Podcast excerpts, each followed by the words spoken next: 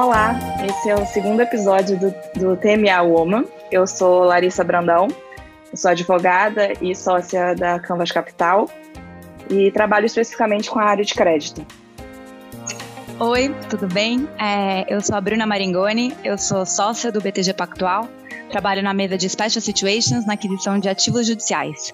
E hoje a gente vai falar um pouquinho sobre o artigo 60 da Lei de Falências.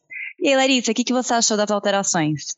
Bom, acho que não dá para falar do artigo 60 sem a gente olhar para as alterações da lei como um todo. Acho que tiveram várias alterações que conversam com, com as alterações do artigo 60, que são super importantes também. Acho que a gente vai acabar falando um pouquinho disso aqui.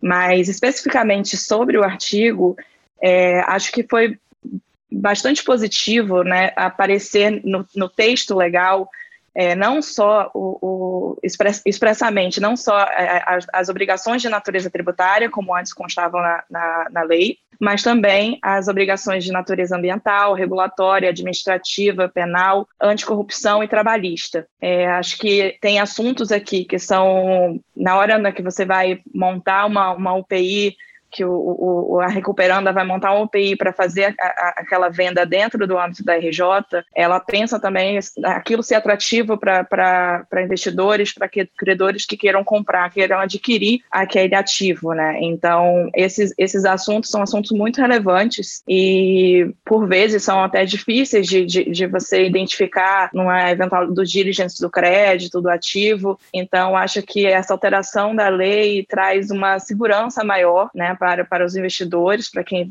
te, é, quiser adquirir esse, esse ativo é, via UPI. E também a gente conta agora com uma inclusão do conceito de UPI na lei, né, que antes não existia e até havia ali uma, um, um, debate sobre o que, que seria essa UPI, se poderia ser qualquer tipo de ativo, e acho que agora isso com o, o texto legal acaba, pacifica esse assunto, né, até abrindo aí possibilidades para a gente refinar as discussões.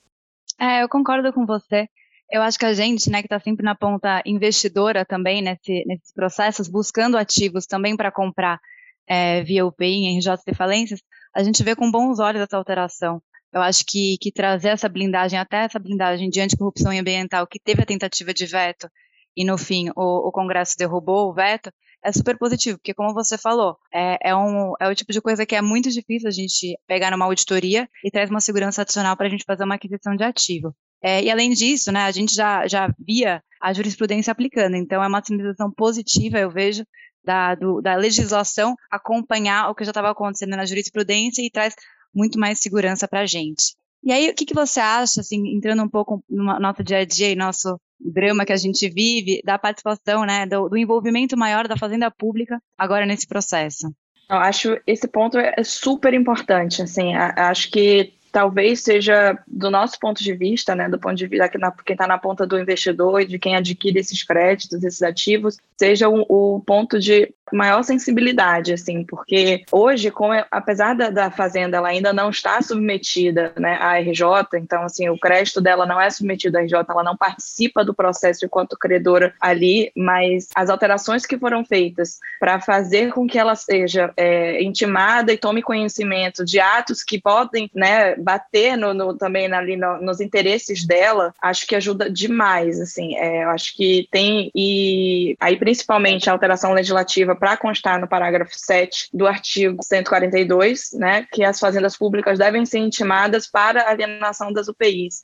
Então, nesse momento, é, se, se, por acaso, né, por, exemplo, a gente está comprando, o, a Recuperanda coloca um ativo, um ativo judicial, né, um crédito judicial dentro dessa UPI, e esse, esse crédito judicial tem uma penhora da fiscal, né, até anterior, muitas vezes até anterior à RJ, é, com essa intimação da, da Fazenda para se manifestar acerca dessa alienação, eu acho que agora fica mais claro a gente discutir até a questão de preclusão, caso ela não que questione nesse, nesse momento né, a, aquela, aquela venda. E junto disso, acho também que algo que antes era só definido pela jurisprudência, a definição pela lei da competência do juízo da RJ para substituir os atos de constrição que recaiam sobre bens essenciais, é, também assim, combinando né, tanto a possibilidade, não, a necessidade né, da fazenda ser intimada para alienação das UPIs, quanto a definição do juízo da RJ, da competência do juízo da, da RJ para falar sobre esses atos constritivos, sobre bens essenciais, a recuperação da empresa, a manutenção da, da atividade empresarial, acho que isso traz muito mais segurança para o investidor, até porque acho que aqui o grande ponto antes era que você acabava discutindo no, no processo, e isso atrasava, e o tempo conta muito né, na hora de precificar um ativo desse, então no final é bom para todo mundo, é bom para o investidor e é bom para a recuperanda que vai conseguir um preço melhor. É, a jurisprudência ainda discutia, por exemplo, a questão de competência, né? Então a Fazenda ali ficava tentando também puxar a, a competência para o, o juízo da execução fiscal, justamente para é, conseguir né, ter mais informações, puxar um pouco a sardinha também para o lado dela, né? Tá no papel dela. E agora com essas definições,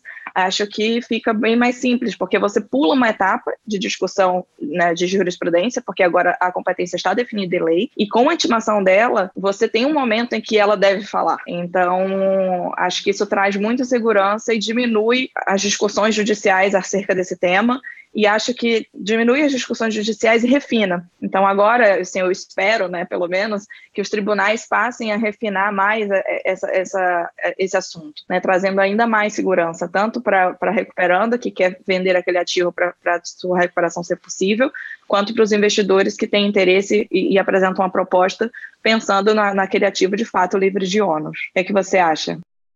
É, eu, eu, mais uma vez, eu concordo. Acho que esse debate é, é super fácil entre é, duas casas investidoras de, de ativos. Eu concordo. Eu acho que quando, quando a gente não tinha né, essa intimação, a gente tinha a preocupação de ter um problema muito lá na frente, né? Então, você não tem a participação da fazenda é, em D0, naquele momento, antes da, da venda em UPI, quando que vai vir essa manifestação? Quando eu já estou ali, né? E aí, claro, voltando bem para o nosso dia a dia, de querer comprar em UPI ativos judiciais, muitas vezes contra propriamente a fazenda pública. Então, a gente tem um ativo, um processo, um precatório contra a fazenda, e aí pode ser que naquele ativo, né, que foi objeto da UPI, lá na frente, antes de receber, que ela venha querer relevantar a discussão de, de dívida fiscal e, e o recebimento. E como, como você mesma falou, a gente tem que olhar também para tempo tempo para recebimento para fazer uma precificação justa e todo mundo sair feliz na UPI. É, então, também vejo com bons olhos que eu acho que se ela vai ter a, alguma crítica, algum problema com a venda, que venha então agora, né? Que venha no começo do processo, que a gente já esclareça, o juiz já resolva e a gente consiga ter uma UPI o mais limpa possível para depois tocar para frente sem se preocupar com isso. E aí eu acho que, que, que pegando o gancho, é, é, acho que vale a pena a gente conversar também um pouco sobre essa nova sistemática de impugnação. Né? Não sei o que, que você achou. É, eu também achei super positiva a alteração e nos ajuda bastante também. Não, com certeza. Acho que, que, é como eu até falei no início, né? Várias é, alterações da, da, da lei, ela, elas são importantes para o que o artigo 60 traz, né?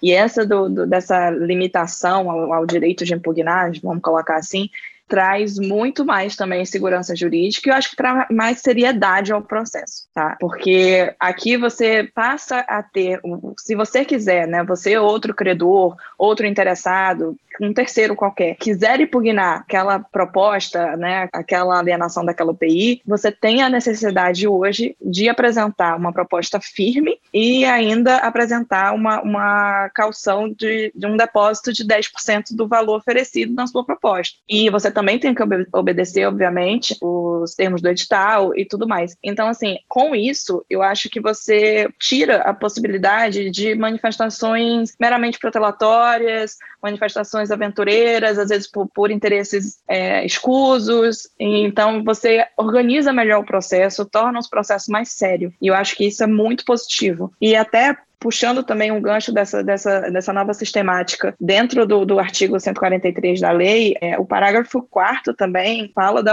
da manifestação infundada, né, alegando vício na alienação, que eu acho que também é outra coisa relevante, não só quando você se manifesta em relação ao preço, que você vai ter que apresentar uma proposta firme, mas se você alega um vício, tenta um fundamento para aquela alegação, né, e não só apenas para discutir, para trazer um, um, um embaraço ali e retardar aquele processo, retardar aquela recuperação, enfim, é ruim para todo mundo.